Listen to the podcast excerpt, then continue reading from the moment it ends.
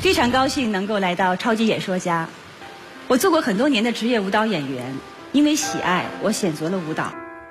上了北京舞蹈学院附中，到了中国东方歌舞团，国家级的院团，一切看起来都是很完美的。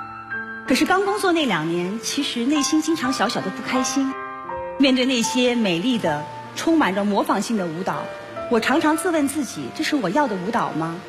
它无关我的情绪，无关我的个人表达。更多的像是一个完成，这个困惑在我心中停留了很长的时间。一九九四年，一位非常著名的我崇拜的现代舞的舞蹈家来到我们团，给我们上了一个月的现代舞课。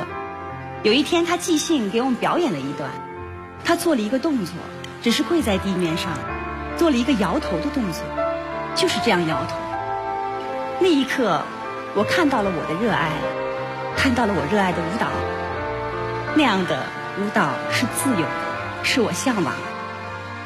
后来，我放弃了东方歌舞团的工作，上了中央戏剧学院，做好了从零开始的准备。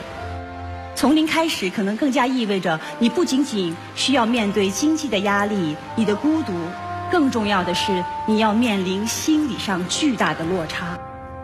当然，这是我的选择，可是过程依然是煎熬的。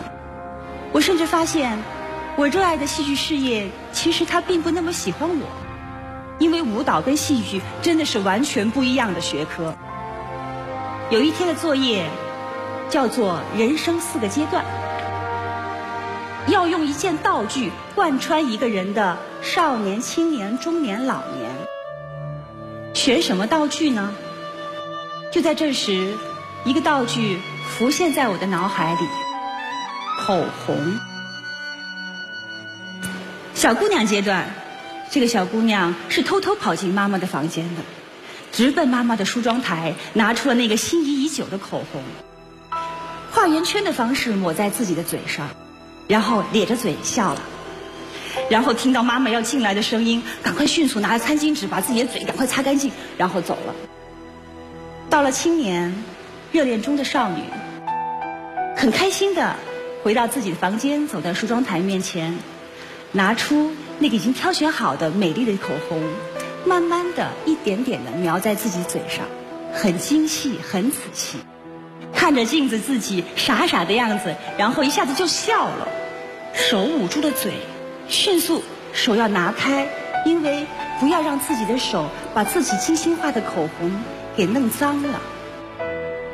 到了中年，匆忙的进入到自己的房间里头。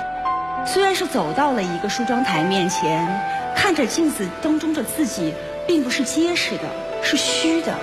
拿着口红，也是看了一眼，迅速就不用看的，熟练的给自己刮了一个口红。到了老年，我假设自己是个奶奶，来收拾孙女的房间，看着一桌子的化妆品、护肤品乱七八糟的摆在桌面上，我得帮她收。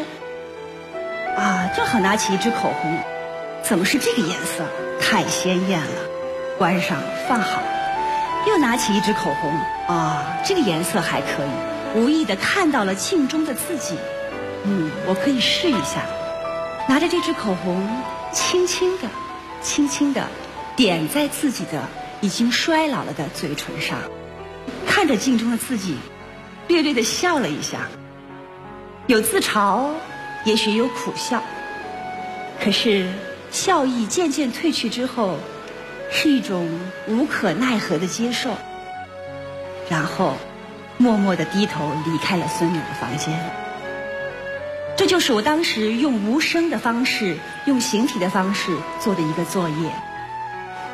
其实想想那个时候的表演一定不够精致的，可是这个作业的结构和细腻的过程得到了老师的肯定，狠狠的表扬了我三天。